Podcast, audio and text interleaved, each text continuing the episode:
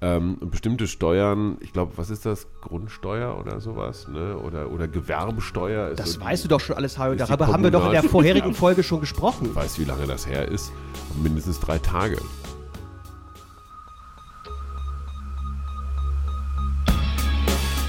In guter Verfassung.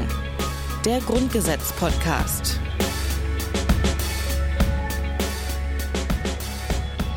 Hallo und herzlich willkommen zu einer neuen Folge vom Grundgesetz-Podcast in guter Verfassung. Mein Name ist Rabia Schlotz und bei mir sitzt Hajo Schumacher. Hallo Hajo. Hallo, aber ich bin nicht allein gekommen. Für Rabea braucht man Verstärkung.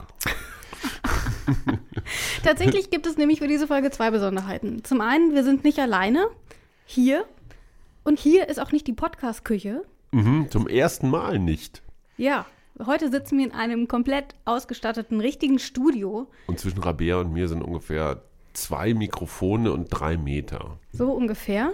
Und äh, zwischen dir und unserem dritten Partner, der heute hier ist, ist aber gar nicht so viel dazwischen. Es ist Nö. Alexander Thiele.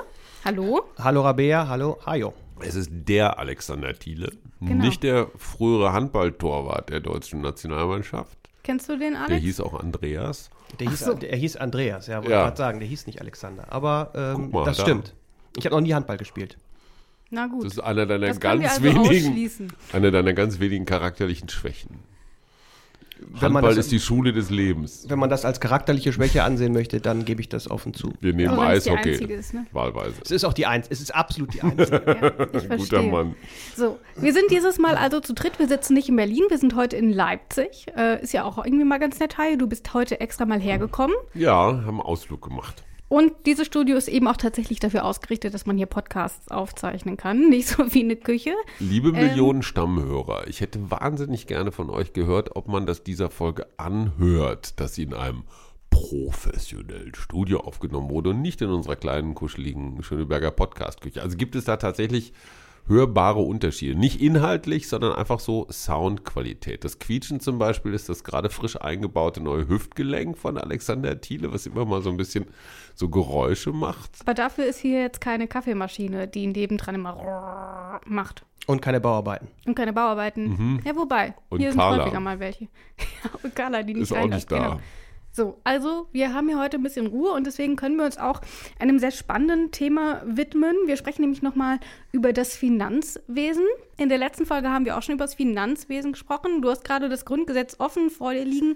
Worum ging es denn da nochmal? Auch du warst da unser Experte in der letzten Folge. Ich nehme an, du weißt es also. Natürlich weiß ich es, Rabea. Es ging äh, um die Schuldenbremse, Artikel 109 unter anderem und natürlich auch über den äh, Stabilitätsrat. Genau, und auch über die Schuldenbremse werden wir nochmal sprechen, aber nicht in dieser Folge, sondern dann in der nächsten auch wieder mit dir. Du machst nämlich das komplette Finanzwesen hier im Grundgesetz-Podcast. Bist du der Einzige in Deutschland, der sich dafür interessiert oder warum ist das so? Ganz so ist es nicht. Allerdings ist das Finanzwesen doch sehr speziell. Es ist äh, eine sehr spezielle Materie des Verfassungsrechts auch. Ähm, es sind nicht so viele ähm, Professoren und Professorinnen, die sich mit diesem Gebiet speziell beschäftigen.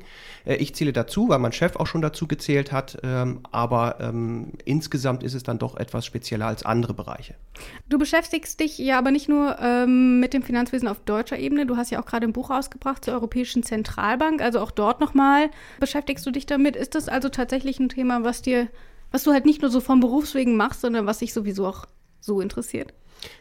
Kann man so sagen. Also Geld hat mich ehrlich gesagt schon immer irgendwie fasziniert. Ich fand das irgendwie toll, äh, dass man für so ein bisschen Papier irgendwie ganz tolle Sachen bekommt. Äh, fand auch Banken immer faszinierend. Ähm, hab mit meinem Vater damals immer beim Weltspartag meine Sparbüchse äh, zur Bank gebracht und äh, war immer ganz fasziniert, weil äh, ich habe immer gedacht, Banken sind toll, die haben immer Geld. Und mein Vater hat mir gesagt, ganz so sei das nicht. Heute weiß ich, dass das eigentlich im Grunde schon fast stimmt.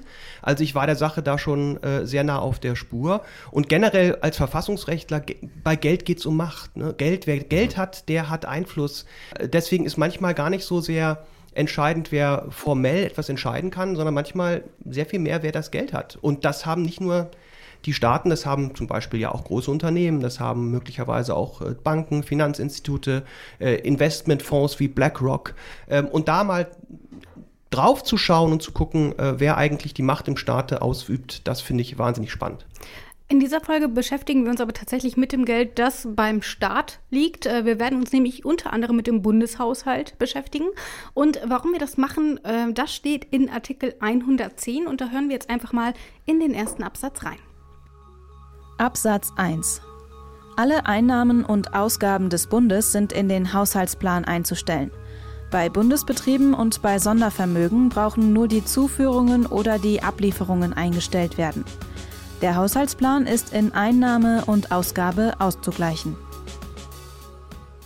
Bevor wir gleich über den Haushaltsplan sprechen, das könnte nämlich ein längeres Gespräch werden, habe ich so ein bisschen die Befürchtung, ähm, will ich zunächst den zweiten Teil dieses Absatzes machen. Da geht es zum einen um Bundesbetriebe und um Sondervermögen. Hajo, was fällt dir denn dazu ein, wenn du diese beiden Begriffe hörst?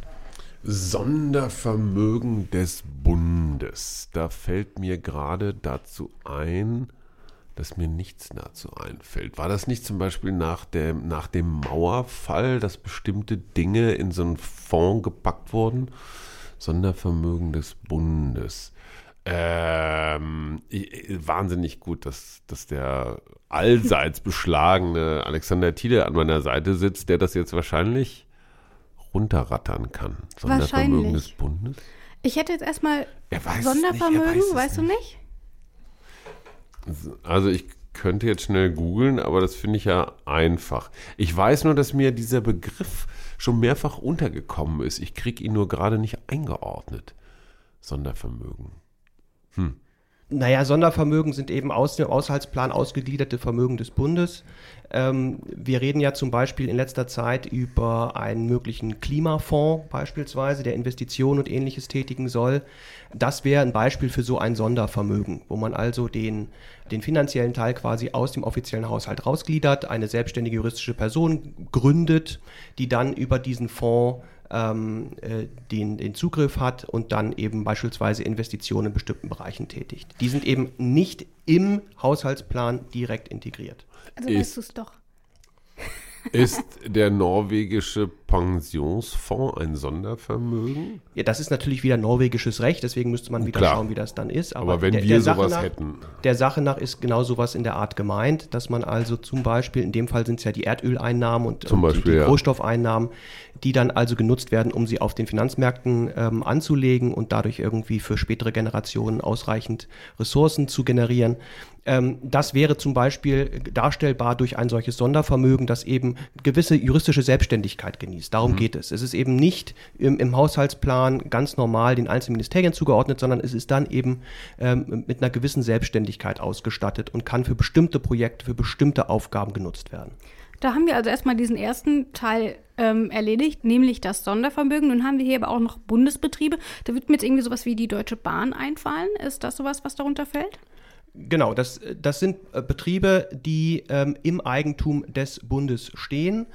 Das ähm, müsste ich nochmal schauen, ob das die Bahn jetzt eigentlich noch ist, weil sie ja an sich privatisiert ist und zu 100 Prozent dann im Eigentum steht. Aber der Sache nach geht es um solche Dinge, ähm, wo also äh, der Bund beteiligt ist an äh, oder in Eigentümer von Unternehmen ist und diese Unternehmen dann eben ähm, in einer bestimmten Form finanzieren muss. Was ist mit Bundesfonds? Also mir fallen so Bundesentschädigungsfonds ein. Wie heißt denn der nochmal genau? Es gab doch, was damals Schröder als erstes gemacht hat mit dem damaligen äh, Kanzleramtschef Bodo Hombach zusammen. Da ging es doch um Entschädigung für Zwangsarbeiter zum Beispiel, die im Zweiten Weltkrieg äh, äh, unter dem Naziregime einfach unter unmöglichen Umständen arbeiten mussten. Und die wurden auch aus einem Sondervermögen, Sonderfonds bezahlt, bis heute, glaube ich, mit nicht, nicht sehr üppigen, aber dann dennoch so Renten, also mhm. regelmäßigen Zahlungen. Sondervermögen? Das ist auch so ein Sondervermögen, genau. Okay. Gut, dann haben wir die beiden Sachen also erst einmal geklärt. Nun haben wir hier noch einen letzten Satz, nämlich erst einmal, und da wollen wir uns dann gleich näher mit befassen. Der Bundeshaushalt muss eben quasi ausgeglichen sein. Er ist in Einnahmen und Ausnahmen auszugleichen, was ja eigentlich nichts heißt wie, ich darf nicht mehr ausgeben, als ich habe. Ja, das ist zunächst einmal erstmal eine ganz formelle Geschichte. Also es muss am Ende das, was ich ausgebe, auch auf irgendeine Form reinkommen. Da steht noch nicht wie und da steht noch nicht in welcher Form, durch Steuern, durch Staatsverschuldung oder in sonstiger Art und Weise. Das ist einfach eine ganz formelle buchungstechnische Regelung. Äh, das, was rausgeht, muss reinkommen und umgekehrt. Okay, dann gucken wir uns doch jetzt am besten einfach mal an, was denn eigentlich in so einem Bundeshaushaltsplan alles drin ist. Ich habe mir einfach mal die Website vom Bundeshaushaltsplan aufgerufen. Die ist nämlich eigentlich ganz nett gemacht. Man kann nämlich, ähm, für alle, die sich das jetzt vielleicht nicht parallel aufrufen können, man hat so einen kleinen Kreis und dort kann man sich durchklicken und dort ist dann alles prozentual aufgelistet und erklärt, was denn eigentlich alles so in die Einnahmen, aber auch in die Ausgaben rein oder raus geht. Schauen wir uns doch erst einmal vielleicht die Einnahmen an. Ich glaube, die sind nicht ganz so spannend wie die Ausgaben, würde ich sagen. Gucken wir doch mal, was klicke ich hier denn an? Wir haben ja einen großen Kreis. Das sind erstmal die Steuern. So, gucken wir uns doch einfach mal die Steuern an. Das ist erstmal ein riesengro riesengroßer Pott. Wir haben ja aber ganz unterschiedliche Steuern. Wir haben jetzt zum Beispiel die Energiesteuer, wir haben die Lohnsteuer, die Umsatzsteuer. Was haben wir hier noch? Das ist ganz klein. Die Stromsteuer. Das sind nur 7 Millionen Euro für 2019. vielleicht. Das ist korrekt. Peanuts, wie Ja, man bei uns hier- im Finanzwesen sagt. Äh, Das ist ein bisschen tricky. Hier steht nämlich 7 Millionen und dann dr oben drüber in 1000 Euro. Und Wenn du das nicht direkt auf den Blick hast. Aber du hast Tja. natürlich recht, das sind 7 Milliarden. Was kannst du uns denn so juristisch über den Haushalt, erstmal über die Einnahmen erzählen? Also der Staat, ähm, der moderne Staat der Neuzeit, so muss man sagen, finanziert sich eben zentral ähm, über Steuern. Früher war das so, dass der Monarch dafür selber zuständig war. Äh, Der Monarch hat das äh, aus seinem Hausgut sozusagen finanziert. Ähm, das hat sich dann aufgrund der Vielzahl der Aufgaben gewandelt. Heute ist der typische moderne Staat Steuerstaat. Das heißt, er partizipiert am wirtschaftlichen ähm, Aufschwung äh, der Privatseite zu einem bestimmten Anteil und finanziert dafür im Gegenzug solche Aufgaben wie Schulen, Straßen, Infrastruktur etc. Das heißt, wir haben so eine Art Aufgabenteilung im modernen Staat zwischen dem Staat, der eben diese Infrastrukturleistung gibt, dafür aber nicht an der Wirtschaft sich beteiligt, sondern das eben der Privatwirtschaft überlässt und die Privatwirtschaft, die übernimmt das dann, dafür partizipiert der Staat dann eben prozentual an diesem ähm, Gewinn, der da gemacht wird. Das ist die zentrale ähm, Aufgabenteilung zwischen der Gesellschaft, wenn man so will, der Wirtschaft und dem Staat. Und deswegen ist das auch der größte Batzen, den man ähm, in jedem Haushalt finden wird. Die Das Steuern, stimmt. die Steuern sind mit Abstand der größte Haushaltsposten, was die Einnahmenseite angeht. Nämlich 325 Milliarden Euro. Ähm, der Gesamthaushalt liegt bei 3650 Milliarden und 400 Millionen.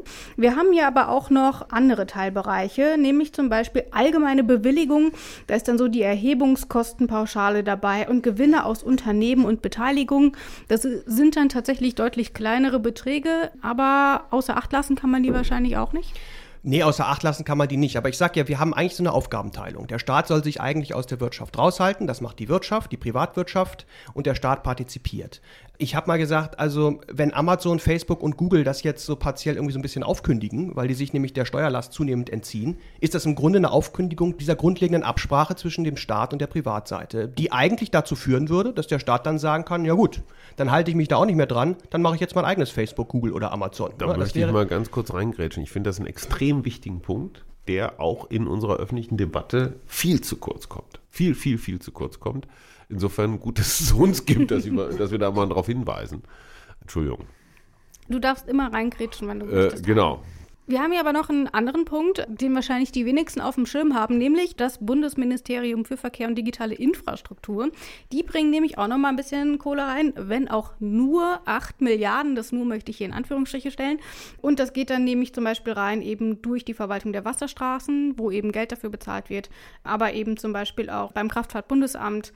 Und die Luft- und Raumfahrt spielt da auch nochmal eine Rolle. Das sind also alles nochmal Bereiche, bei Wo denen nochmal liefert denn gesondert. die Bahn eigentlich ab, wenn sie abliefert? Ist die auch da beim Verkehrsministerium?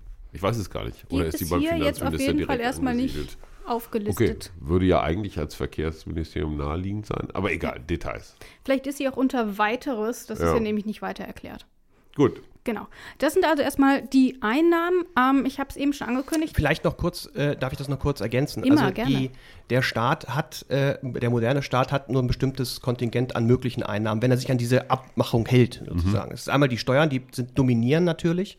Das Zweite, was wir haben, ist ganz groß im Gespräch, werden wir nochmal drüber sprechen, ist die Frage der Staatsverschuldung, die ähm, politisch ja hoch umstritten ist, äh, ökonomisch auch und aus meiner Sicht allerdings eine sinnvolle ergänzende Einnahmequelle sein kann.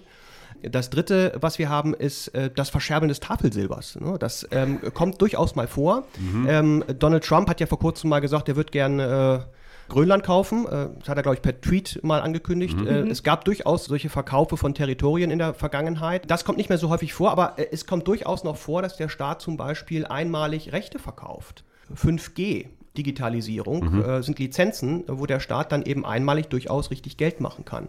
Was in den 90ern natürlich auch en vogue war, war, dass man sich von so anderem Tafelsilber trennt, um Einnahmen zu generieren. Zum Beispiel von Sozialwohnungen hat man sich gerne in Die Berlin legendären Eisenbahnerwohnungen. die Eisenbahnerwohnung, all solche Dinge, dass man sagt, das kostet uns zu viel, erstens, und zweitens können wir Geld machen, wenn wir es verkaufen. Also das ist natürlich immer nur einmalig möglich, deswegen große Gefahr, sehen wir gerade bei den Sozialwohnungen, wenn man sie nicht mehr hat. Und dann haben wir äh, letztlich noch eine ganz neue Art, Geld zu machen, das sind die Staatsfonds. Äh, Hajo, du hast sie vorhin kurz angesprochen, wir Deutschen haben sowas noch nicht. Das ist typischerweise, äh, haben das Staaten, die sehr rohstoffstark sind. Saudi-Arabien, Norwegen, solche Staaten haben Fonds, mit denen sie die Öleinnahmen nutzen, um die dann international anzulegen, um für Zeiten zu sparen, sozusagen, wo die Rohstoffe nicht mehr da sind. Das machen jetzt aber zunehmend auch weitere Staaten, die viel Geld haben. China ist so einer, äh, der jetzt also anfängt mit äh, solchen riesigen Staatsfonds, einige gehören ihm jetzt schon, einige der größten, eben international wirtschaftlich mitzumischen. Früher hat man das eigentlich nur so gemacht, dass man langfristig angelegt hat. Und heute wird das auch als politisches Instrument genutzt, um wirklich äh, Infrastrukturunternehmen, äh, sonstige kritische Infrastruktur zu erwerben. Also sowohl Finanzierungszweck für den Staat als auch politischer Einfluss. Da fällt mir ein, wir haben da einmal mit dem Katapult-Magazin drüber gesprochen und die hatten zum Beispiel als Karte der Woche auch die Staatsfonds, die Staatsanleihen der ähm, jeweiligen Staaten haben geguckt, wer hat eigentlich, äh, wie viele, welches Vermögen ist da eigentlich angelegt. Wer sich also dazu interessiert, einfach mal Karte der Woche und Staatsfonds oder so eingeben bei uns auf der Website unter detektor.fm. Dort findet ihr dann nochmal ein paar Informationen, war auf jeden Fall ein sehr spannendes Gespräch und sowieso Katapult-Magazin kann ich grundsätzlich nur empfehlen. Kommen wir aber mal wieder zurück zu unserem Podcast hier. Wir wollen uns nämlich auch mal die Ausgaben anschauen, denn ich glaube, die sind noch mal einen Tacken umstrittener tatsächlich als die Einnahmen. Ähm, wobei Weiß ich nicht. Da muss ich noch mal kurz rein. Es gibt ja verschiedene Philosophien, was Einnahmen angeht. Ne? Also die Mehrwertsteuer ist ja so ein Klassiker. Mehrwertsteuer, kein Mensch weiß genau, wofür, wofür die eigentlich erhoben wird und was da soll. Mehrwert? Hä? Ist eine Ware Mehrwert als das, was draufsteht? Und das holt sich der. Also man versteht es nicht ganz. Egal, ich möchte hier Alex auch gar keine Vorlage für eine mehrstündige Abhandlung geben. Schade. Aber, aber ich weiß. Aber viele Leute sagen, Verbrauch, Konsum, das ist ja das, was eigentlich viele Probleme mit sich bringt. Also egal, ob das jetzt Abgase, Müll, äh, alles das, was wir eigentlich nicht wollen. Also müsste man eigentlich den Verbrauch besteuern. Ich finde insbesondere bei Flugbenzin ist das ganz besonders deutlich. Wir alle sagen, CO2 und Fliegen gibt es einen Zusammenhang. Gleichzeitig äh, wird das Flugbenzin einfach verscherbelt weil natürlich die ganzen Billigflieger jetzt auch gucken, wo können sie am besten tanken, wiederum, wo bauen sie ihre Hubs hin und, Ja. und, und. Ähm, Verbrauchssteuern erhöhen wäre zum Beispiel eine, eine steuerpolitische Philosophie, die man verfolgen könnte. Ähm, man kann natürlich auch andere Sachen machen. Man kann auch, was weiß ich, Grund und Boden zum Beispiel besteuern, weil man davon ausgeht, dass Menschen, die Grund und Boden besitzen, erstmal grundsätzlich nicht arm sind. Die haben ja schon was, nämlich Grund und Boden. Und da würde ich von Alex gerne mal eine Experteneinschätzung haben. Ich sehe da keine so richtig zukunftsfeste Richtung oder Philosophie, sondern wir machen das halt so, wie wir es immer schon gemacht haben. Ich glaube, Staatsfonds, gerade im Hinblick auf Rente und sowas, vielleicht gar nicht so doof. Das ist ja bei uns eine schnell rein, schnell raus. Ne? Also Renteneinnahmen werden gesammelt und die reichen gerade mal für anderthalb Monate. Ne? Also wir haben keinerlei Vorräte. Siehst du eine, ja, eine Steuerphilosophie bei die, nicht nur bei dieser Regierung, sondern bei diesem Staat? Also zunächst einmal würde ich sagen, äh, ganz wichtiger Punkt, den du ansprichst. Wir haben lange Zeit auch in der, auch in der Verfassungswissenschaft Steuern als so eine Art ähm, Folgegeschichte angesehen. Äh, Das, es geht um Einnahmen und naja, dann braucht halt ein bisschen Geld. In Wirklichkeit ist das schon Machtpolitik, ist das Gesellschaftspolitik, denn wie man besteuert, was man besteuert, wie viel man besteuert, wen man damit belastet, das hat immer Umverteilungswirkung schon aus sich heraus, noch bevor man mit dem Umverteilen überhaupt anfängt.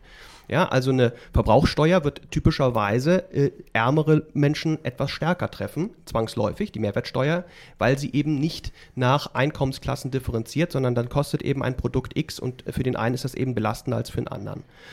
Wir haben, was ähm, das Konzept angeht, äh, prinzipiell immer in fast allen Staaten die, äh, den größten Batzen macht die Einkommensteuer, also die Besteuerung von Arbeit. Das ist ganz typisch.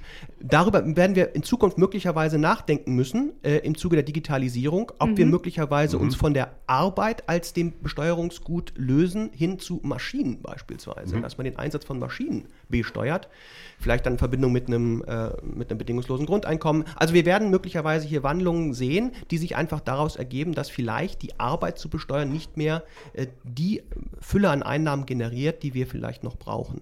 Aber insgesamt würde ich dir jetzt nicht recht geben. Hajo zu sagen, da ist gar kein Konzept hinter. Jeder Steuerrechtler würde natürlich empört Schwer widersprechen, natürlich. da ist ein Konzept, aber dieses Konzept ist eben Ausdruck von Politik. Und Politik ist eben, es gibt kein rationales Steuerrecht, äh, wie wir uns das vielleicht äh, auf einem Reißbett irgendwie erstellen würden, sondern da geht es um Macht, da geht es um Politik, da geht es um Einflüsse ähm, und es gibt eben einen Grund, warum wir keine Vermögensteuer haben. Die ja aber auch gerade wieder ähm, ordentlich diskutiert wird. Die SPD versucht es ja doch immer mal so ein bisschen, kann man glaube ich sagen. Sie versucht es immer wieder, aber die, äh, die Mehrheiten sind noch nicht entsprechend, was aus der Sicht äh, vieler, auch Ökonomen, äh, Herr Piketty ist da natürlich zu nennen, ähm, ein Skandal ist. Aber das ist eben nicht Gott gegeben, wird gerne aber mal so hingestellt, äh, sondern es ist eine Frage, wie wir uns Gesellschaft vorstellen und wie wir gesellschaftlich miteinander umgehen wollen. Und das spiegelt sich dann auch im Steuerrecht. Wenn wir gerade, um vielleicht noch mal so ein bisschen von dieser politischen Debatte wegzukommen, um noch mal aufs Grundgesetz zu sprechen zu kommen. Wenn wir jetzt mal darüber legen, wir haben ja schon gehört, vor dem Gesetz sind alle gleich zum Beispiel, es müssen alle gleich behandelt werden. Wie lässt sich das denn mit einer doch sehr unterschiedlich auseinanderklaffenden Steuerlast dann erklären? Ist das möglich, dass man sagen kann, okay, wir dürfen Reiche krasser besteuern als ähm, nicht so reiche Leute? Also der Maßstab im Steuerrecht, jedenfalls wenn wir mal an die Einkommensteuer gehen, ist der, der, der Maßstab der Leistungsfähigkeit. Das ist sozusagen der Ausdruck der Besteuerungsgleichheit im Steuerrecht. Deswegen auch der progressive Satz. Deswegen der progressive Satz, deswegen steigt der Steuersatz, weil man sagt, jemand, der mehr Geld hat, ist auch leistungsfähiger. Und wenn ich Leistungsfähigkeit besteuern möchte, dann muss der prozentual auch mehr zahlen. Ähm, das wird versucht, das ist aber alles gar nicht so einfach, weil man Leistungsfähigkeit natürlich äh, füllen muss im Konkreten. Was heißt denn das? Was wirkt sich auf die Leistungsfähigkeit aus? Also die Vorstellung, dass wir ein ganz simples, einfaches Steuerrecht haben können, ähm, ver vernachlässigt vollständig den, den Grundsatz der Besteuerungsgleichheit. Ja, wir müssen eben die persönlichen Verhältnisse des Einzelnen irgendwie berücksichtigen können. Wenn jemand äh, 1000 Euro verdient, klingt es erstmal so, oder sagen wir mal 2000, ähm, klingt es erstmal fair, wenn man sagt, da müssen jeder, der 2000 Euro verdient, muss 500 Euro zahlen äh, an Steuern, sagen wir mal, ja, 25 Prozent. Klingt erstmal fair. Nur, was passiert, wenn der eine eine Frau hat, äh, drei Kinder und der andere nicht? Ähm, was passiert, wenn der eine geschieden ist, eine weitere Frau und eine äh, kranke Mutter hat, die er pflegen muss? Was passiert, wenn der eine äh, ständig hin und her fahren muss für einen Job und der andere äh, kriegt die 2000 einfach um, um die Ecke und so weiter? Und wir sehen, wir, wir kommen sozusagen vom Hundertstel aufs Tausendstel und müssen irgendwie diesen Spagat schaffen bei einem Steuerrecht. Einerseits es nach Möglichkeit nicht so komplex zu machen, dass man überhaupt nicht mehr durchblickt. Und Zu andererseits, ja, genau. Und andererseits irgendwie dafür Sorge tragen, dass es die individuelle Gerechtigkeit nicht verletzt. Und deswegen sind solche Parolen wie von, äh, von Friedrich Merz, dass, dass solche Menschen dann sagen, man kann das auf dem Bierdeckel machen, das können nur solche Leute sagen, denen Gerechtigkeit offenkundig völlig egal ist. Denn das bedeutet dann wirklich 25 Prozent für jeden. Und im Zweifel heißt das sehr weniger Einnahmen für den Staat, weil wenn es dann halbwegs gerecht sein muss, dann muss es sehr, sehr wenig sein, weil es ansonsten jemanden überproportional hart treffen würde. Ja, und dazu kommen dann noch so, noch so ein paar Spezialitäten, da wird es dann wieder sozialpolitisch, aber zum Beispiel, wenn wir hier so Brandweinsteuer oder Tabaksteuer oder sowas nehmen, wer bringt denn die eigentlich auf, was relativ große Batzen auch im Bundeshaushalt sind? Das sind überwiegend sozial schwache Menschen, weil Alkoholismus und Nikotinabhängigkeit sind jetzt nicht, also bei den oberen 10.000 wird ja auch mehr gekokst, glaube ich, ne? ähm, aber es ist in der Tat. War das ein Petitum für eine Kokssteuer? Absolut.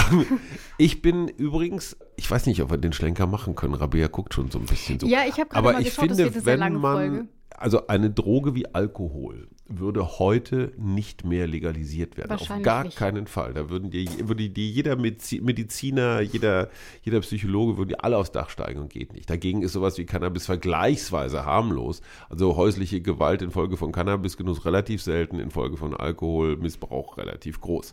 Wenn wir alles, was an Drogen so rumfliegt, sagen wir mal, bis auf die, die sofort tödlich sind, so Crystal Meth oder die Opioide, die man in äh, USA auf Rezept bekommt, wenn man die mal weglässt. Aber ich sag mal so diese klassischen weichen Party Tralala Drogen, wenn man die besteuern würde, dann würde ja richtig viel Geld in, den, in die Bundeskasse kommt. Geld, das gleichzeitig den dunklen Mächten in diesem Lande und auf dieser Welt, also den Escobars und den Clans und ich weiß nicht was, entzogen würde, wäre für mich ein unfassbar moderner, schlauer Schritt. Äh, mehr Geld reinzukriegen von Konsum, den es ohnehin gibt und es den Falschen auch noch wegzunehmen. Du hast eben schon gesagt, ich gucke schon so, deswegen machen wir jetzt auch weiter, weil wir sind noch nicht mal mit Absatz 1 fertig und wir haben schon fast eine halbe Stunde voll. Oh also, Ausgaben. Gehen wir uns auch einfach nochmal hier, nehmen wir uns auch einfach mal nochmal den Bundeshaushalt zur Hilfe. Ähm, wir haben schon gehört, das Ganze ist ausgeglichen, sind also auch in dem Fall etwas mehr als 356 Milliarden. Also ein ordentliches Sümmchen, da kann man ordentlich was mitmachen, wenn es denn ordentlich verteilt wird. Sagst du. Ja, sag ich. BlackRock würde drüber lachen. Ja. Wahrscheinlich. Schauen wir uns doch jetzt Bonus. einfach mal an, äh, was da eigentlich so verteilt wird. So, der größte Batzen geht ans Bundesministerium für Arbeit und Soziales, nämlich 154 Milliarden. Äh, 145 Milliarden, Entschuldigung. Ähm, da kann man schon einiges mitmachen. Was fällt denn da alles so runter? Was bezahlt denn das Bundesministerium für Soziales so? Naja, also äh, Arbeitslosengeld und Hartz IV. Ne? Also das sind sozusagen die beiden großen Batzen, äh, um die es hier geht. 37 Milliarden. Die beiden zusammen? Mhm. Leistungen nach dem zweiten und dritten Buch Sozialgesetzbuch. Okay, dann hilf mir mal auf die Sprünge, was da noch dazu kommt. Dann ähm, Rentenversicherung. natürlich, ja. Rente ist 105 Rente. Milliarden. Und dann sind wir schon quasi da, wo wir hinwollen. Ne? Also Ja. dann sind wir bei 140 Milliarden knapp. Klar, Rente. Also das, das sind die, das Arbeitsministerium ist deswegen so groß, weil es quasi das ähm, Umverteilungsministerium ist, um es mal jetzt äh, aus einer ähm, ähm, Perspektive zu, Ja. äh, zu betrachten, die meistens ein bisschen kritisch gesehen wird. Umverteilung ist aber gut und normal und wichtig in einem Staat, das sei nochmal angemerkt. Aber äh, hier funktioniert äh, die Umverteilung eben zentral äh, über das Ministerium, das dann eben die Steuereinnahmen nutzen kann, um sie den Bedürftigen in Anführungsstrichen zu verteilen. Aber die zwei Bereiche, die wir gerade genannt haben, sind auch die einzigen, die hier explizit genannt sind. Es gibt dann noch einmal zwei Milliarden für weiteres. Also da sieht man tatsächlich auch, ähm, wo die Schwerpunkte im Sozialministerium liegen. Deswegen heißt es Sozialministerium. Dann gehen wir mal ein bisschen weiter. Der zweite Punkt, äh, nämlich mit 43 Milliarden. Äh, das ist der zweitgrößte Punkt, aber ja deutlich, deutlich weniger als im Sozialministerium. Das ist das Verteidigung. Verteidigungsministerium, ich genau. Mhm. Und da wird das aufgeteilt in Kommandobehörden und Truppen. Das ist so der größte Teil, also Bundeswehr. Dann haben wir ansonsten noch militärische Beschaffungen, also das sind wahrscheinlich so Panzer und nicht funktionierende Gorch Fox. Gewehre, alles, was man halt so braucht bei der Bundeswehr. Ähm, dann haben wir natürlich noch die Bundeswehrverwaltung, das spielt da auch noch mal rein. Da sehen wir schon, ein großer Teil geht so in diese Bereiche. Dann Unterbringung, Material, Erhaltung. Die haben 4 Milliarden dafür. Hast du das Gefühl, das wird sinnvoll eingesetzt? Das ist Das jetzt, ist- das ist jetzt natürlich es, eine glaube ich, Suggestivfrage. oder? außerordentlich, außerordentlich äh, suggestiv gestellte Fragestellung. Ja, darüber kann man sich streiten. Verteidigung gehört zu den zentralen Aufgaben des modernen Staates, das darf ich vielleicht sagen. Historisch gesehen ist Verteidigung und auch das stehende Heer eines der Merkmale, das den Staat zum Staate macht. Es gibt praktisch keinen Staat, der äh, nicht auf irgendeine Art und Weise sich auch verteidigen können äh, muss und will. Und das ist, glaube ich, auch prinzipiell richtig. Die Frage, wie man das organisiert, ist eine andere. Ähm, so viel Geld für so einen großen Schrotthaufen, sage ich jetzt mal etwas zugespitzt, Etwas. das muss man schon, das muss man erstmal hinkriegen. Also wenn du ich in würde- deiner Familie so haushalten würdest, dann wärst du aber schon längst entmündigt worden. Ich würde, ich würde dem im Prinzip zustimmen. Die Frage ist eben von der Frage des Ob der Verteidigung, äh, ist die Frage der Organisation zu unterscheiden. Ja? Und äh, ich glaube, äh, da wird niemand leugnen und ich glaube auch mittlerweile die Bundeswehr selbst äh, nicht, dass sie ein Organisationsproblem, ein Beschaffungsproblem und möglicherweise auch ein Kostenproblem im Allgemeinen hat. Dass das wahrscheinlich sinnvoller irgendwie auf europäischer Ebene mit gemeinsamen äh, mit gemeinsamer Beschaffung gelöst werden würde, da, da, da sind sich viele, glaube ich, einig. Ja. Andererseits darf man eben nicht verkennen, dass Verteidigung etwas ist, was eine zentrale Staatsaufgabe Gar ist. keine Und, Frage. Äh, der Brexit zeigt, äh, wir sind vielleicht morgen in Anführungsstrichen nicht mehr in der EU. Ja? Wenn die EU zusammenbricht und auseinanderfällt, äh, wenn der Brexit, der ja vielleicht jetzt kommt, es geht ja nicht darum, dass man angreift, das dürfen wir sowieso nicht nach der Verfassung, aber äh, angegriffen werden, ähm, Stichwort Türkei, ähm, Stichwort Syrien, so weit weg ist das nicht. Das ist natürlich der eine Punkt. Äh, Das heißt, dort wird noch mal relativ viel ähm, Geld dann tatsächlich auch ausgegeben. Den drittgrößten Posten macht dann Landesverkehrsministerium aus. Also das ist halt so viel für Mhm. Autobahnbau. Ähm, das ist auch der größte Anteil für Bundesfernstraßen. Ähm, bis da mal irgendwie was für den öffentlichen Personennahverkehr oder irgendwie sowas ausgegeben wird, bleibt nicht mehr allzu viel übrig. Das ist das eine. Und dann dröseln sich so die anderen ähm, Ministerien so ein bisschen ein. bis- Ganz kurze Ja. Fachfrage. Der öffentliche Personennahverkehr, unter uns Fachleuten ja auch gerne ÖPNV V. genannt, wird der tatsächlich irgendwie aus dem Bundeshaushalt bespielt oder machen das nicht die Länder? Das machen die Länder. Das aber heißt- auch die müssen ja erstmal Geld kriegen vom Klar, das, aber es hat ja jede Ebene, also Kommun, Kommunal, Land, Bund, so seine eigenen Steuerquellen. Ähm, bestimmte Steuern, ich glaube, was ist das? Grundsteuer oder sowas, ne? Oder, oder Gewerbesteuer ist Das so die- weißt du doch schon alles, die Darüber haben wir doch in der vorherigen Ja. Folge schon gesprochen. Ich weiß, wie lange das her ist. Mindestens drei Tage. Und ähm, das heißt also, dass da kein ÖPNV-Posten zu entdecken ist, heißt nicht, dass kein Geld dafür ausgegeben Gut, wird. aber wenn wir uns dann auch mal das nehmen, was für die Schiene zur Verfügung steht, was ja dann tatsächlich im Bundeshand ist, ist dort natürlich trotzdem ein ziemliches Okay. Missverhältnis zwischen Bundesfernstraßen und Schienenverkehrsnetz. Aber ich glaube, das ist nochmal eine komplett andere Debatte.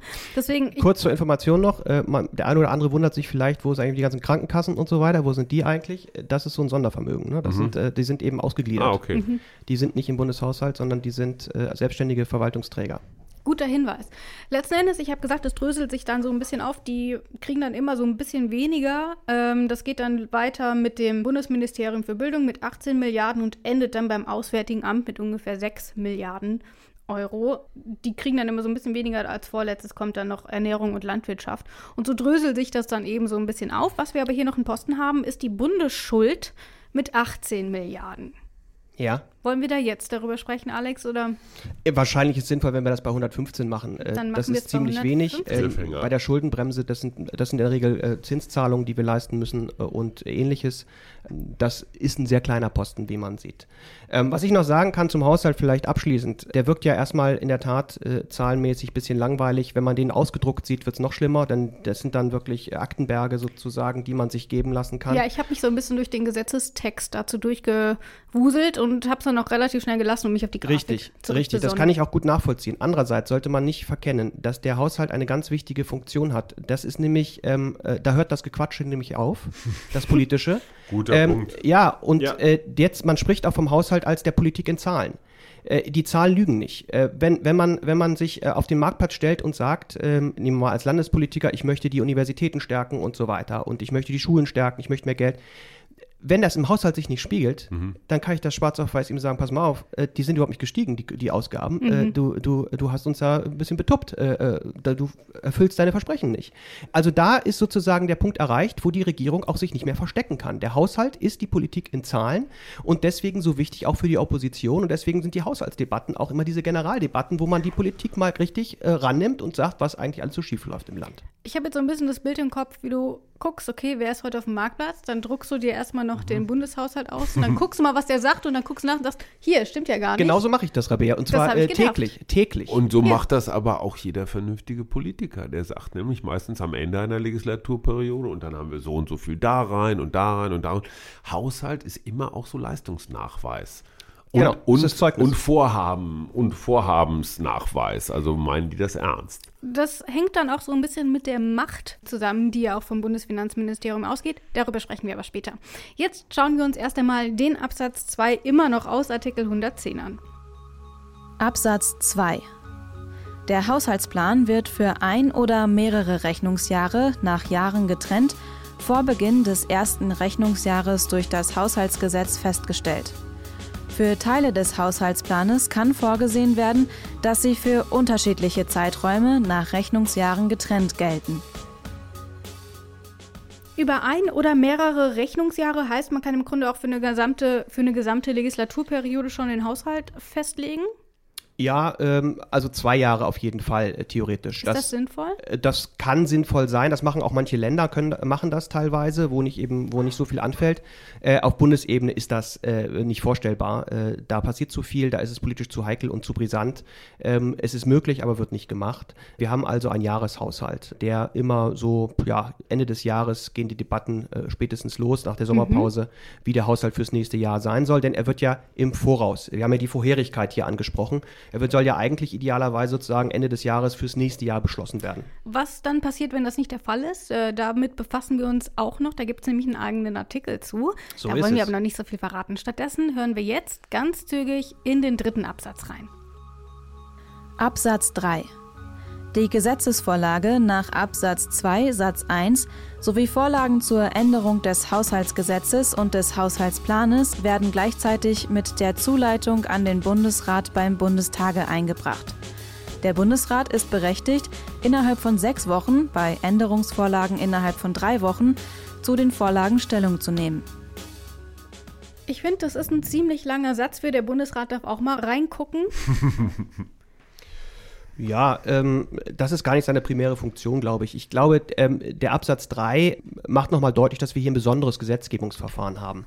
Das ist ganz interessant. Das Haushaltsverfahren läuft in praktisch allen demokratischen Staaten auf eine sehr ähnliche Art und Weise ab. Und zwar egal, ob wir jetzt ein Präsidialsystem wie in den USA oder ein parlamentarisches System haben wie hier äh, in Deutschland.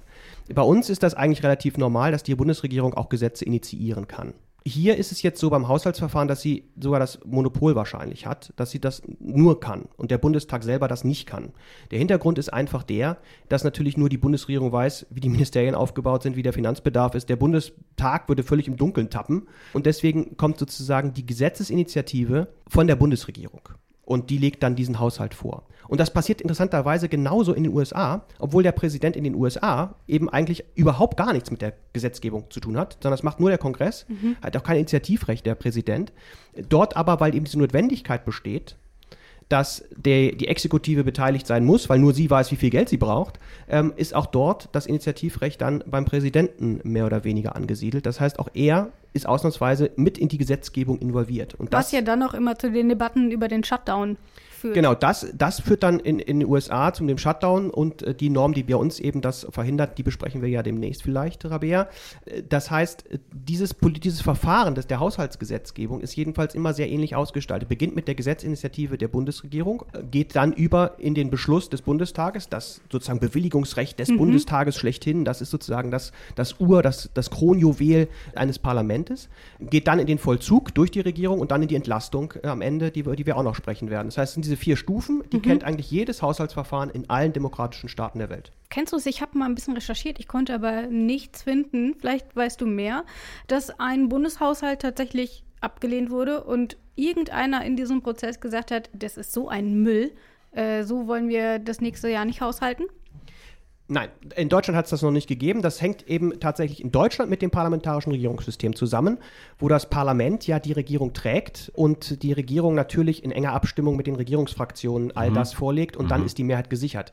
Wenn das einmal so sein sollte, dass es in Deutschland, wo wir diese enge Verknüpfung der beiden Ebenen haben, Regierung und Parlament, es zu einer Ablehnung im Parlament kommt, ist das der sofortige Rücktritt und das sofortige Ende der Regierung. Ja. Äh, Das, äh, Das ist keine das Kleinigkeit. Nein, das ist das absolute, Ja, das ist absolut. sozusagen, mehr Misstrauen kann man nicht ausdrücken, ja? Ja.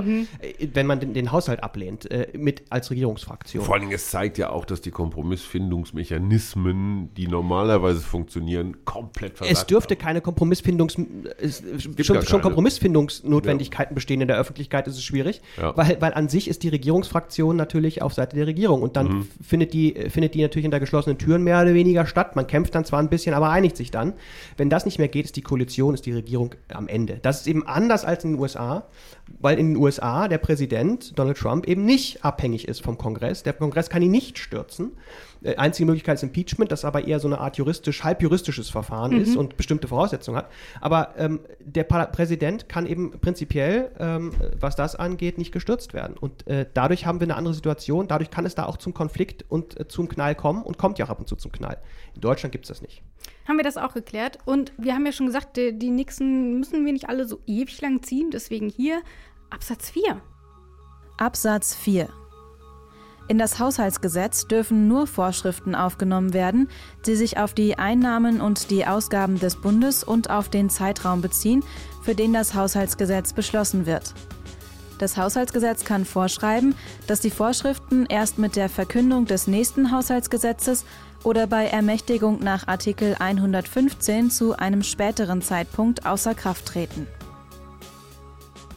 Erstmal den ersten Satz. Ich verstehe das so, dass man den Haushaltsplan eben nicht künstlich verzerren darf, indem ich Einnahmen mit einberechne, die ich aber vielleicht erst in den nächsten zwei Jahren oder so bekomme. Das heißt, ich kann nicht sagen, hier, aber wir wissen, 2020 kommt noch mal mega viel Kohle davon rein. Deswegen können wir das jetzt schon verprassen. Ja und nein. Also eigentlich äh, steht hier das sogenannte Be Bepackungsverbot, so heißt das. Okay. Das Haushaltsgesetz darf nicht bepackt werden mit Sachregelungen. Ähm, Im Haushaltsgesetz sollen nur die Einnahmen und Ausgaben geregelt werden und sonst nichts. Man kann ja sonst alles mögliche im Gesetz schreiben, dann ändert man das noch und dann ändert man noch die Straßenverkehrsordnung und dann macht man das noch in das Gesetz hinein. Das wird hier verhindert. Das Bepackungsverbot verhindert, dass man also Sachmaterie mit dem Haushaltsgesetz verknüpft, weil es dann allzu politisch wird. Mhm. Man möchte, dass das Haushaltsgesetz genehmigt wird, dass eine Haushaltsgrundlage da ist für die Regierung. Wenn man das mit politischen Sachen aufbläht, einfach als Trick, um zu sagen, wenn ihr das Haushaltsgesetz nicht beschließt, dann können wir gar nichts machen, beschließt es mal und edgy badge, wir haben euch da noch ein paar umstrittene Regelungen reingehauen, die, die zusätzlich noch irgendwie ein Problem bereiten. Das möchte man verhindern, deswegen Bepackungsverbot, es darf nur um Zahlen gehen. Wie ist das denn aber grundsätzlich? Ich habe ja eben das Beispiel genannt, dass man quasi den Haushalt so ein bisschen vielleicht auch verzehrt, vielleicht mal so ein bisschen ab von dem Absatz, dass man vielleicht ein bisschen zu großzügig rechnet, um hier noch ein paar mehr Ausgaben zu machen und am Ende haut das Ganze nicht mehr hin. Es gilt das Prinzip der Haushaltswahrheit. Ähm, so heißt das. Ähm, wir haben Steht das- liebe- ich- Steht das auch hier irgendwo? Ist das nicht Nein, das herrlich? steht nirgendwo, aber das ist eins der Prinzipien des Haushaltsrechts, die wahrscheinlich, wahrscheinlich auch Verfassungsrang haben. Äh, natürlich schwer durchsetzbar, aber äh, die Regierung muss das nach bestem Wissen und Gewissen machen. Wenn sie das nicht tut, wenn sie also völlig ab, abwegige äh, Dinge äh, da hineinschreibt, dann wird das erstens die Opposition natürlich äh, klar äh, Merken. merken und auch kritisieren. Und dann muss man sie möglicherweise am Ende äh, auch mit der Entlastung packen. Der Rechnungshof wird das auch nochmal kontrollieren. Äh, darüber sprechen wir ja auch noch. Ja. Und dann ist das eben ein politisches Desaster, das dann eben vielleicht äh, zum Sturz der Regierung führen kann. Natürlich ist es immer eine Prognose. Wir wissen nie genau, wie sich die Steuereinnahmen entwickeln. Wir wissen nie genau, wie viel Kosten auftreten werden. Vielleicht gibt es auch nochmal ein äh, unvorhergesehenes Ereignis wie die Finanzkrise, die uns irgendwie zwingt. Das wäre jetzt meine nächste Frage gewesen. Wie reagiert man denn dann? Man reagiert durch sogenannte Nachtragshaushalte. Man kann also jeder, wenn es wirklich äh, größere Summen sind, dann macht man also eine Ergänzung. Genauso wie ein normales Haushaltsgesetz steht dann eben als Nachtrag etwas da drin.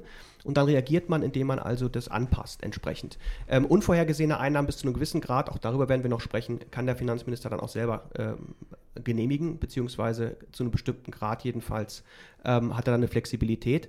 Aber äh, im Kern muss man eben versuchen, möglichst genau das abzubilden und diese Unsicherheiten werden anderweitig aufgefangen. Dann haben wir erstmal unseren ersten Artikel geschafft. Wir machen bis Artikel 113. Das heißt noch nicht abschalten, wir haben noch ein bisschen was vor uns. ähm, damit wir aber auch wissen, was wir vor uns haben, hören wir jetzt in den ersten Absatz von Artikel 111. Absatz 1. Ist bis zum Schluss eines Rechnungsjahres der Haushaltsplan für das folgende Jahr nicht durch Gesetz festgestellt, so ist bis zu seinem Inkrafttreten die Bundesregierung ermächtigt, alle Ausgaben zu leisten, die nötig sind, a. um gesetzlich bestehende Einrichtungen zu erhalten und gesetzlich beschlossene Maßnahmen durchzuführen, b. um die rechtlich begründeten Verpflichtungen des Bundes zu erfüllen, c um Bauten, Beschaffungen und sonstige Leistungen fortzusetzen oder Beihilfen für diese Zwecke weiter zu gewähren, sofern durch den Haushaltsplan eines Vorjahres bereits Beträge bewilligt worden sind. Hier haben wir das Szenario, es wurde nicht rechtzeitig ein neuer Haushalt beschlossen. Ähm, ich habe mal nachgeschaut, der letzte Haushalt wurde im November beschlossen und stand dann im Dezember im Bundesgesetzblatt, war also rechtzeitig. Passiert das, dass das nicht rechtzeitig fertig wird? Ja, das passiert immer wieder. Ähm, und das ist eben zu unterscheiden von der Situation, bei der es ähm, nicht nur bloße Verzögerungen sind, die also durch die politische Umstrittenheit vielleicht auch mal aufkommen können, sondern äh, von Situationen, in denen also der Haushalt wirklich abgelehnt äh, wird, auch von der Regierungsfraktion. Das ist was anderes. Und solche Verzögerungen können eben auftreten. Und das Problem ist, dass eine Regierung dann, wenn sie keinen Haushalt hat, äh, eigentlich keine Handhabe hat, um irgendwie Geld auszugeben. Und zwar für gar nichts. Also auch Hartz IV hört auf. Ja, auch die Rentenauszahlung hört auf. Das wäre dann das, Das Szenario wäre- wie in den USA. Das ist das Szenario, was, mit dem sich ein Verfassungsstaat prinzipiell mal auseinandersetzen muss und die Mhm. Frage stellen muss, wollen wir das oder wollen wir das umgehen? Ähm, die USA, die sehr auf Kompromiss, jedenfalls die, die Founding Fathers, wenn man so will, auch sehr auf Kompromiss aus sind, die ähm, darauf aus sind, dass sich also die Regierung mit dem Parlament einigen muss, die haben die Radikalversion genommen und haben gesagt, wenn ihr euch nicht rechtzeitig einigt, dann ist Ende. Dann war's das. Das heißt, dann darfst du wirklich keinen Cent mehr ausgeben. Government Shutdown heißt das und das ist ernst gemeint. Sämtliche Bundesbeamte werden in unbezahlten Urlaub geschickt. Ein paar machen unbezahlte Überstunden. Was Das- zum da- Teil echt dramatisch ist. was ne? absolut dramatisch ist, weil Ja. es, geht- es geht, das ist Der auch, letzte ging ja drei Monate. Wenn du der Kredite bedienen So musst. Schulgeld bezahlen musst für deine Kinder und so, Genau. der Kühlschrank leer ist, das ist echt die kein Idee der Spaß. Founding Fathers ist natürlich, äh, gut, erstens gab es damals noch nicht so viel Bundesverwaltung, so richtig absehen konnten sie das vielleicht auch nicht, wie viel das wirklich, auch wie dramatisch das möglicherweise auch ist, aber die Idee ist natürlich, aufgrund dieser möglichen Folgen die Kompromissfähigkeit stärker noch herzustellen. Denn äh, ein Trump und ein äh, Jack Schumer oder wer auch immer dann miteinander streitet, die streiten dann eben auf dem Rücken all dieser Bediensteten, die dann eben äh, ihre Familie nicht mehr finanzieren können. Und das ist eine, äh, eine wahnsinniger Druck, der eigentlich dazu führen sollte, dass man sich vielleicht dann doch einigt. Das passiert in, in den USA angesichts der gegenwärtigen Situation der Republikaner und Demokraten immer häufiger, dass das nicht dazu kommt, dass sie sich einigen, dass also alle in unbezahlten Urlaub geschickt werden, dass wir die Situation haben, dass die, die weiter arbeiten, und ein paar gibt es, also der Trump verzichtet zum Beispiel nicht auf seinen Civil Service, ne? äh, oder das FBI, die machen so ein bisschen weiter. Äh, Wäre interessant zu sehen, was der sagen würde, wenn wir auch dem Weißen Haus das Licht ausmachen würden, ob der dann auch noch so bereit wäre, das zu machen. Also auch auf jeden Personenschutz zu verzichten. Äh, denn das müsste, wäre eigentlich die Konsequenz. Das heißt, das kann man so machen als Verfassungsstaat. Man kann aber auch den Weg gehen, den wir jetzt hier gegangen sind, zu sagen, also wir wollen einerseits, die sollen sich ja trotzdem noch einigen. Das bedeutet, wir können der Regierung nicht einfach das Recht geben, ganz viel Geld weiter auszugeben, weil dann Ja. haben die gar keinen Grund, sich zu einigen, machen einfach weiter. Andererseits wollen wir aber auch nicht diese katastrophale Situation eines Government Shutdown haben. Und der Mittelweg ist jetzt Artikel 111, der eben sagt, dass man bestimmte Ausgaben auf Grundlage des alten Haushaltes dann weiterführen darf, aber keinerlei neuen Ausgaben, keine neuen großen äh, politischen Gestaltungsmöglichkeiten genießt. Und dann hat eben die Regierung und das Parlament beide ein Interesse daran, weiterhin den Haushalt zu beschließen. Hier sind ja dann noch drei Beispiele genannt, äh, nicht Beispiele, sondern drei Bedingungen genannt, wann es tatsächlich zu solchen Weiterzahlungen kommen kann. Kannst du uns da vielleicht ein Beispiel nennen oder Hajo, willst du es mal versuchen? Fällt dir dazu was ein? Ausgaben vor Etatgenehmigung. Also ich denke mal, immer wenn etwas im Bestand erhalten werden muss, was es vielleicht auch schon ganz lange gibt oder so, also was ich so, hier steht zum Beispiel rechtlich begründete Verpflichtungen, hat mir der Alex gerade rübergeschoben, Bauten, Beschaffungen, sonstige Leistungen. Ich sag mal, so Sprit für die Bundeswehr oder so. Ne? Wäre schlecht, wenn der Panzer auf einmal kein Benzin, fahren Panzer mit Benzin? Wahrscheinlich, ne? Nicht mit Atomkraft. Ja. Ich bin so unfassbar. Aber in Deutschland fahren sie meistens eher gar nicht. Das ist aber ein anderes Problem. Was Gut. ist so mit Sozialleistungen? Genau.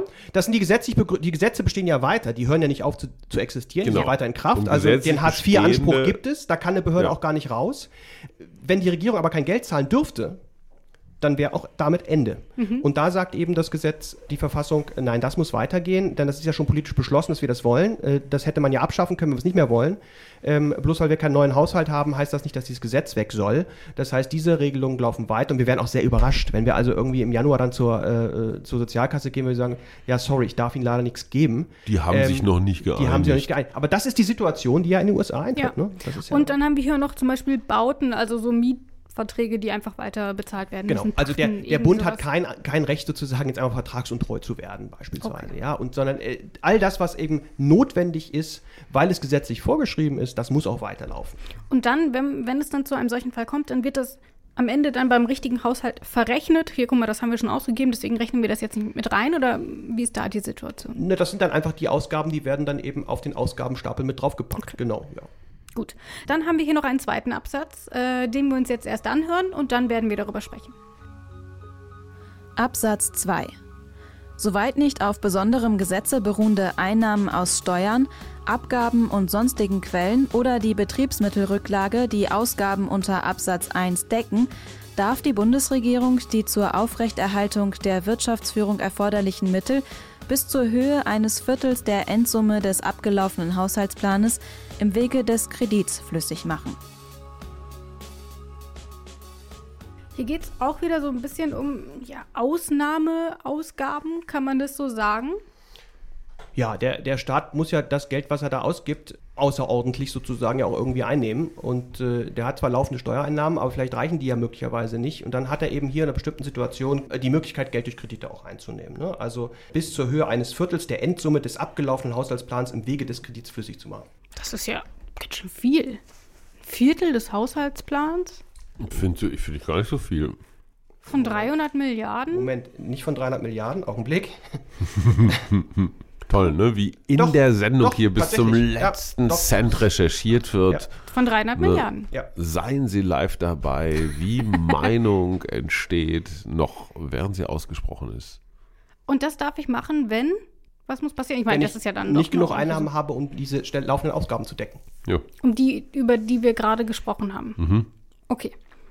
Gut, das ist verständlich. Ich meine, wo willst du es hernehmen, ne? Klar. Irgendwoher muss es kommen. Ja. Aber das heißt ja dann auch bis zu einem Viertel. Das heißt, dort haben wir dann auch wieder eine Grenze, wo gesagt wird, hier, jetzt müssen wir uns langsam mal einigen, weil wenn Kohle weg ist, was passiert dann? Wenn man dieses Viertel überschreibt, weil echt gar nichts mehr geht. Es ist Regierung einfach, auflösen. das ist eine allzu theoretische äh, Okay. Frage, die äh, am Ende geht es in Politik auch um politische Kultur und wenn wir uns nicht mehr einigen auf irgendwas und wenn wir bestimmte Dinge, die vorgesehen sind, einfach nicht mehr machen. Ich weiß, wir Juristen denken immer von der, von der schlimmsten Seite her und versuchen irgendwie für alles eine Regelung zu finden, aber irgendwann hört das Recht auch auf. Wir sehen das in den USA, wir sehen das in vielen anderen Staaten. Wenn der Präsident Donald Trump entscheidet, ich gebe dem Kongress keine Unterlagen, ja, dann können wir natürlich, machen, wir ne? können mit dem FBI hin und wir können versuchen, ihn dann zu zwingen und wir können seine Wohnung durchsuchen und wir können ihn irgendwie äh, in Haft bringen oder was. Aber dann hört der Staat auch irgendwie auf. Also das funktioniert so nicht. So funktioniert einfach ein Zusammenleben in einem Staatswesen nicht. Okay.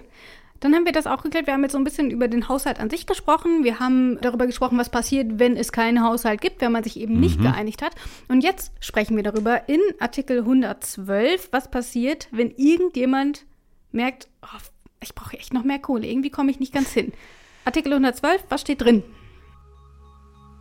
Überplanmäßige und außerplanmäßige Ausgaben bedürfen der Zustimmung des Bundesministers der Finanzen. Sie darf nur im Falle eines unvorhergesehenen und unabweisbaren Bedürfnisses erteilt werden. Näheres kann durch Bundesgesetz bestimmt werden. Ich habe da so eine leichte Erinnerung. Wir denken noch mal ganz kurz zurück. Ihr erinnert euch sicherlich an die Debatte rund um Seehofers Wiedervereinigungsdebakel. Da waren Überschriften dabei wie Bundesminister übersieht Einheitsjubiläum. Das war die nette Formulierung. Seehofer verpennt Jubiläum. War die vielleicht nicht mehr ganz so Lass nette. Und dann die beste Überschrift, die mir gefallen hat. Seehofer ärgert sich über Spott zum Jubiläum. Also man sieht, das fanden eben beide Seiten ja, so durchschnittlich lustig. Mhm. witzig. Wie kann es, was schätzt du? War so ein Antrag von wegen, wir haben hier eine Jubiläumsfeier zur Wiedervereinigung, haben wir leider nicht in unseren Haushaltsplan mit einberechnet. Ist das so eine unvorhersehbare, wirklich nicht abwendbare Ausgabe? Nein. ist es nicht. Ähm, äh, die äh, Feier zur deutschen Einheit war in der Tat natürlich vorhersehbar. Und wir sehen hier zunächst einmal, äh, vielleicht mal ganz grundsätzlich, wir haben über- und außerplanmäßige. Ganz kurze Erläuterung. Überplanmäßig bedeutet, die Ausgaben an sich sind im Plan vorgesehen, aber, sie, aber sind, sie sind höher, fallen höher aus und deswegen brauche ich mehr. Und außerplanmäßige, das wäre, wenn überhaupt dann diese Einheitsfeier, sind eben Ausgaben, die überhaupt nicht vorgesehen sind, im Plan, überhaupt nicht erwähnt und die ich also jetzt erstmalig in den Plan integrieren möchte. Ja. Das sind außerplanmäßige. Wir sehen hier also, dass wir eine gewisse Flexibilität bezüglich äh, der Ausgaben im Hinblick auf die Starrheit des ansonsten bestehenden Haushaltsplans haben. Der ist ja sonst gesagt, 1000 Euro sind 1000 Euro, wenn es 1200 sind, geht nicht.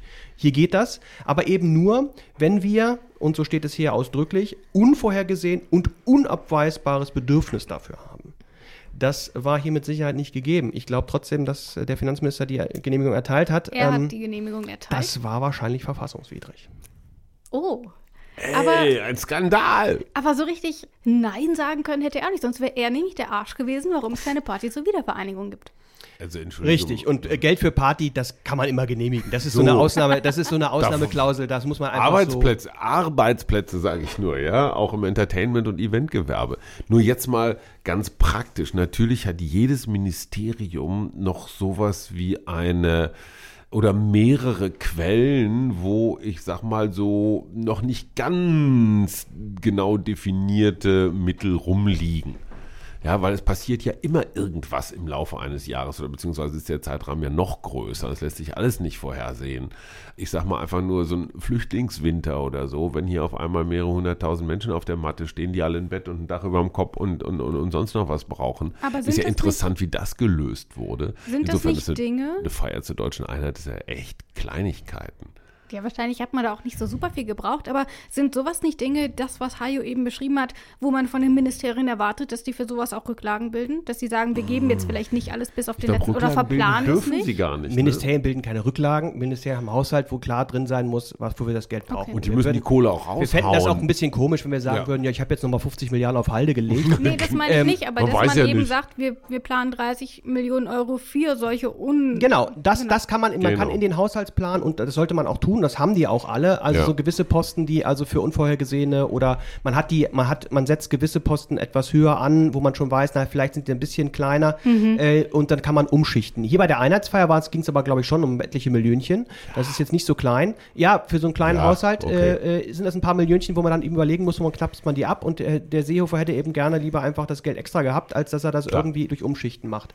Das war trotzdem nicht ganz sauber, das kann man, glaube ich, so sagen, denn es war weder unvorhergesehen noch, äh, noch ein unabweisbares Bedürfnis. Man muss äh, sowas nicht feiern. Ja? Also es ist auch keine gesetzliche Pflicht, das zu tun. Und vor dem Hintergrund war das wahrscheinlich problematisch. Andererseits politisch natürlich völlig unumstritten, dass sie das Geld haben sollen und deswegen äh, im Zweifel auch natürlich nicht wirklich ernsthaft justiziabel. Wer sollte klagen?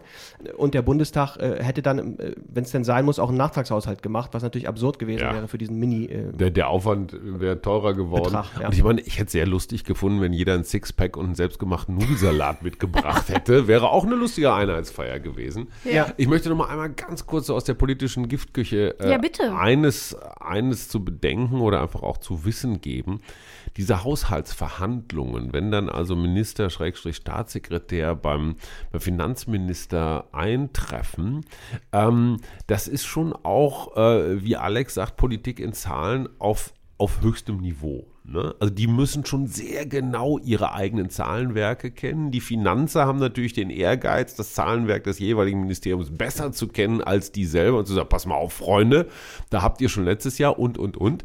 Also da, da ist Expertentum einfach sowas von wichtig und gefragt. Und wenn du als, ich sage jetzt einfach mal, Wirtschaftsminister oder Verkehrsminister keinen guten Finanzer in deinem eigenen Ministerium hast, und das ist meistens ein Staatssekretär, dann holt der einfach weniger raus als die richtig guten vom, ich sag mal, Landwirtschaftsministerium oder Entwicklungshilfe oder sowas.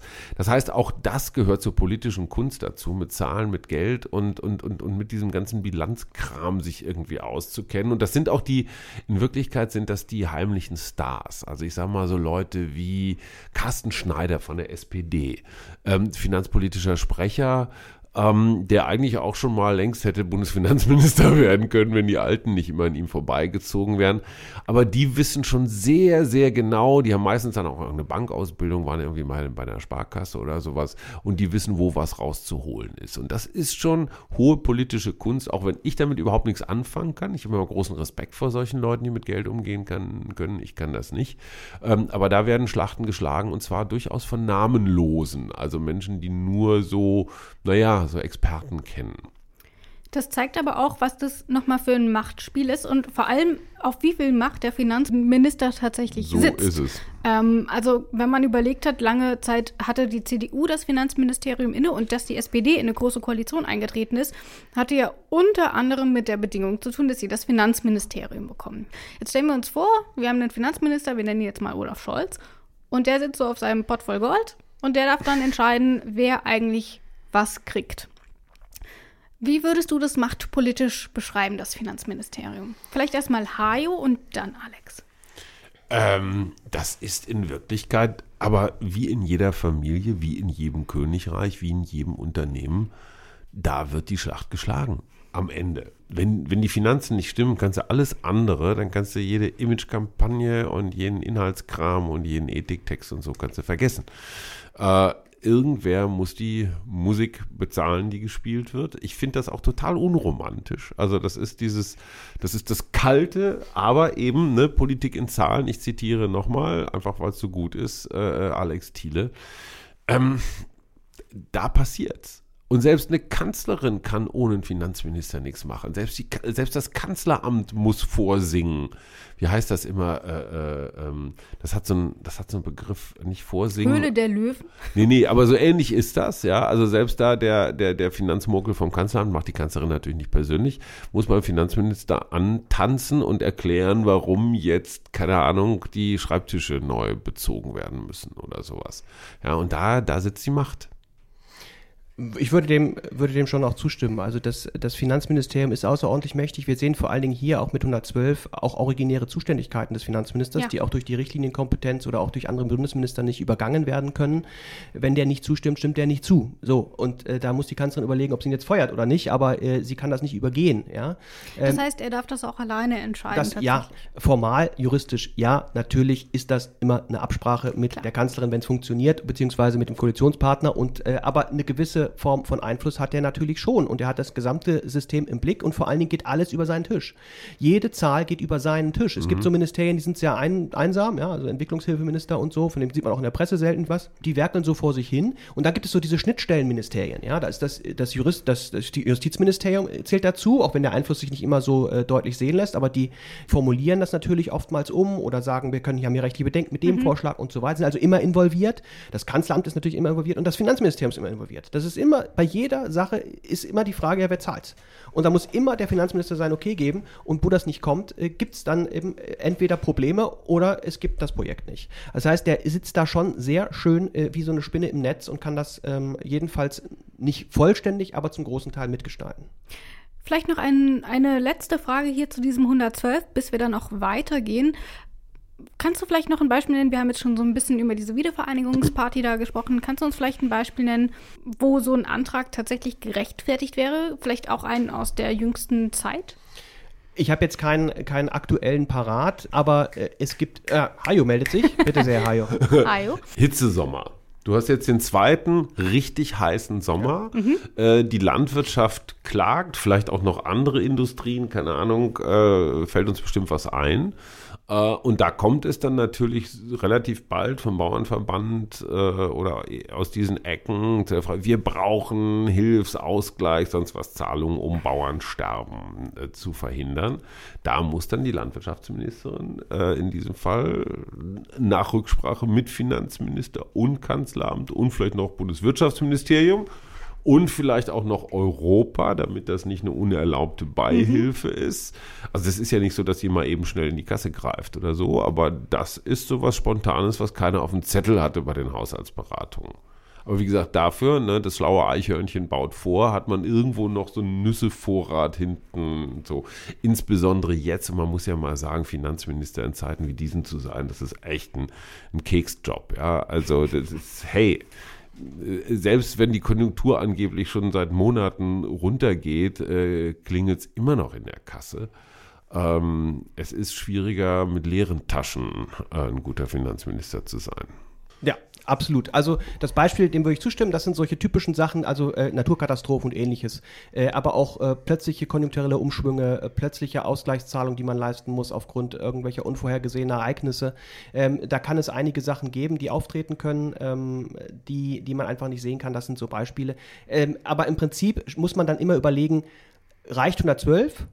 Ja, wo nur der Finanzminister zustimmt? Mhm. Oder müssen wir nicht noch einen Nachtragshaushalt machen, wo mhm. das ganze Parlament nochmal die ganze Sache auch politisch absegnet, weil wir sagen müssen, gerade solche Entschädigungszahlungen jetzt an die Bauern, da ist auch viel Politik dahinter, will man nicht möglicherweise vielleicht eher sie drängen, dass sie bitte mal ein bisschen nachhaltiger äh, wirtschaften, ich sage mal plakativ, ja, ähm, äh, haben, sie, haben die das vielleicht auch ein bisschen selbst verschuldet, äh, in Anführungsstrichen, mhm. dass sie mit, äh, mit einer zu einseitigen Art der Bewirtschaftung möglicherweise die Schadenschäden auch jedenfalls haben höher ausfallen lassen, als es sein muss, dann sollte man vielleicht auch die Politik da mitsprechen lassen, lassen und sagen, wollen wir das eigentlich oder wollen wir das nicht. Und jetzt kommen wir zu unserem letzten Artikel für diese Folge, und zwar Artikel 113 Absatz 1.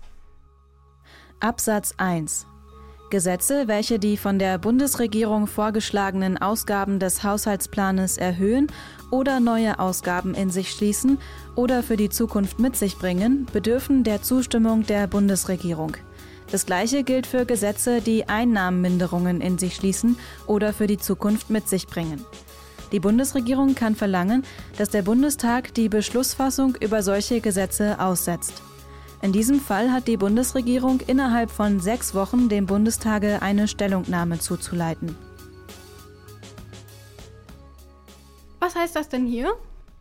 Kann mir das einer von euch beiden eigentlich ist mir egal Was heißt das denn hier? Ja, Hajo. Also ich glaube, das ist so ein, so ein Relikt aus alten Zeiten, der in der praktischen Anwendung überhaupt keine Bedeutung mehr hat. Oder, Herr Staatsrechtler? Hajo, fantastisch, Treffer, äh, versenkt. Äh, wir sehen hier nämlich, Wie dass waren wir, die Chancen, du? Ja, unglaublich. Wir, wir sehen hier nämlich, dass ähm, wir eine Situation haben, die das parlamentarische Regierungssystem eigentlich nicht kennt. Nämlich eine Situation, bei der das Parlament etwas beschließt, was die Regierung möglicherweise nicht so gut findet. Und deswegen steht hier, dass Ausgaben erhöhende Gesetze, also Gesetze, die Hartz IV erhöhen oder den Satz erhöhen oder ähnliches, die brauchen die Zustimmung der Bundesregierung. Das Grundgesetz möchte hier also sozusagen sicherstellen, dass die nicht gegeneinander laufen. Parlament und Regierung. Aber die laufen sowieso nie gegeneinander, weil die ohnehin voneinander abhängig sind, beziehungsweise Regierung vom Parlament und ein bisschen mittlerweile vielleicht sogar auch andersrum, jedenfalls eng miteinander verbändelt sind und deswegen das Parlament ohnehin nichts tut, was die Regierung nicht will. Und deswegen spielt diese Regelung eigentlich keine Rolle. Die Zustimmung wird nie verweigert von der Regierung, weil sie die meisten Gesetze selber einbringt. Und sie wird erteilt, indem sie einfach dann später das Gesetz gegenzeichnet und die Sache ist erledigt. Damit ist das also durch. Das heißt, das ist eher, das ist eher so eine Backup-Regelung. Haben wir es mal gesagt. Nur für den Notfall. Also aus meiner Sicht könnte man die einfach auch komplett äh, streichen. Sie, sie folgt aus einer Zeit, ich glaube damals 1949, muss man sich auch klar machen. Ähm, wir haben ein parlamentarisches Regierungssystem installiert, aber so was das so genau genau bedeutet im Einzelnen und wie das genau funktioniert, war nicht allen hundertprozentig äh, klar. Und der 113 ist offensichtlich eine Regelung, die zeigt, dass man nicht so völlig durchdrungen hatte, wie ein parlamentarisches Regierungssystem eigentlich funktioniert. Also ein Relikt aus alten Zeiten, das heute überhaupt keine Rolle mehr spielt, Haken wie es. Mario gesagt hat. Wir gehen direkt weiter und wir hören uns jetzt noch Absatz 2 und Absatz 3 einmal in einem Rutsch durch und dann sprechen wir da auch nochmal eben drüber. Absatz 2. Die Bundesregierung kann innerhalb von vier Wochen, nachdem der Bundestag das Gesetz beschlossen hat, verlangen, dass der Bundestag erneut Beschluss fasst. Absatz 3. Ist das Gesetz nach Artikel 78 zustande gekommen, kann die Bundesregierung ihre Zustimmung nur innerhalb von sechs Wochen und nur dann versagen, wenn sie vorher das Verfahren nach Absatz 1 Satz 3 und 4 oder nach Absatz 2 eingeleitet hat. Nach Ablauf dieser Frist gilt die Zustimmung als erteilt.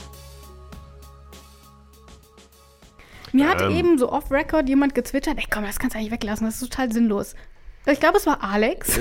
Ja, äh, Ich halte mich daraus. Absatz 2 und 3 sind jetzt die Fälle, wo eben tatsächlich diese Regierung dann am Ende eine Zustimmung, die sie ja sowieso immer erteilt, doch mal verweigert. Und das passiert eben nicht. Enthält jetzt hier Verfahrensregelungen, was dann genau passiert. Nämlich einmal in Absatz 2, dass die Bundesregierung verlangen kann, dass das Parlament nochmal so einen Beschluss äh, fasst. Aber von wegen, mir hat das erste Ergebnis nicht gefallen, mach doch nochmal, oder?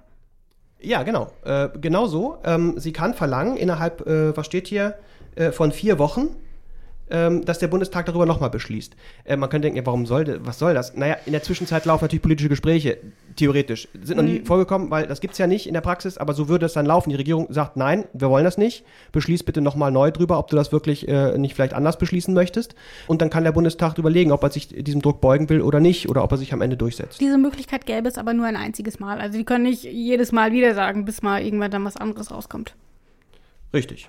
Okay. Richtig. Und wenn der Absatz, äh, wenn, wenn die Bundesregierung, ähm, äh, wenn das Gesetz schon beschlossen worden ist und schon zustande gekommen ist, nach acht, also schon in Kraft getreten ist, dann hat die Bundesregierung wiederum nur sechs Wochen Zeit, ihr, ihre Zustimmung zu verweigern. Aber erneut, das ist der Absatz 3, das passiert in der Praxis nicht. Sie zeichnet das Gesetz gegen und damit ist die Sache erledigt.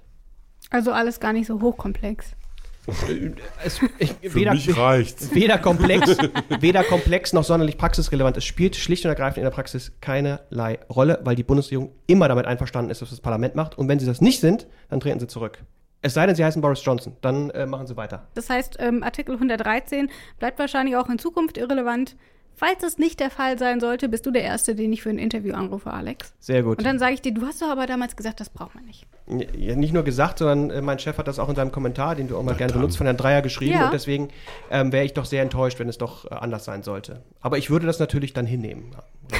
Okay, dann haben wir tatsächlich diese Folge geschafft. Wir haben einen ordentlichen Batzen weggeschafft, glaube ich. Ordentlich, wir haben ja. viel über den Haushalt gesprochen und wir sprechen auch noch mal in der kommenden Folge über Haushalt, über Schulden, über den Bundesrechnungshof. Das sind so die Hauptthemen, die wir nochmal in der kommenden Folge bequatschen Und werden. Auch- nicht über den Bund der Steuerzahler, was ich auch okay finde. ja, genau so ist es richtig.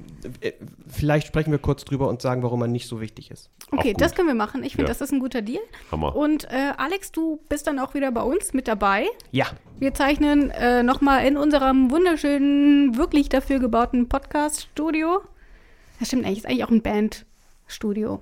Naja, Das hier ist ein Bandstudio. ja. Dafür ist das hier aber Das ist eine extra. Spur zu. Dieses Studio ist extra so gebaut, dass man sowohl Interviews führen kann, auch akustisch, als auch äh, Musik krieg. machen kann. Wie ihr auch Okay. hier in unseren Bildern sieht, das sind ja alles Künstler. wir können ja gleich nochmal ein Foto machen vielleicht. Wir machen nochmal ein Foto. Ich freue mich auf Mir jeden ist Fall auf ein die bisschen nächste zu Folge. wenig verranzt hier für ein, für ein Bandstudio. Noch. Kannst du ein Instrument, Alex? Ja, Klavier. ja. Hm, war klar. Kannst du Ist das, Teil? was hast du gegen Klavier? Nichts, nichts. Es ist so, es ist so klassisch. So ein Jurist, der Klavier spielt. Das ist so, boah, wie ein Schotte, der Dudelsack spielt. Sehr überraschend. Kannst ich finde das toll.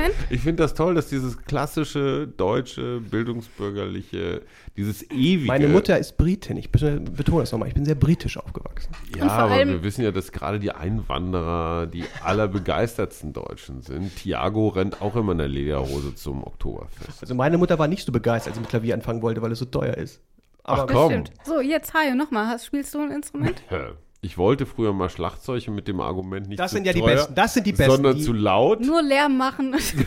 ja, logisch. und selber Lärm- kein Lärm einziges Instrument spielen und sich über die Bildungsbürger aufregen. Oh, Rabea, du bist so eine Bratschistin. Cellistin. Ich habe. Cello gespielt. Oh, Cello. Haben wir schon mal drüber geredet, ne? Ja, und dass du deine noch erste nie Frage war- auf Udo Ja, ja, Lindenberg genau. Dann müssten wir ja eigentlich in. Erfurt aufnehmen jetzt, ne? Ja, siehst du, Oh, sofort. Du musst nur einmal sagen, dass du Cello spielst. Ja, so war das. So, Ja. ich glaube, wir sind ein bisschen vom Thema abgekommen, deswegen beende ich diese Folge jetzt. Tschüss. Cello. Tschüssi. In guter Verfassung. Der Grundgesetz-Podcast.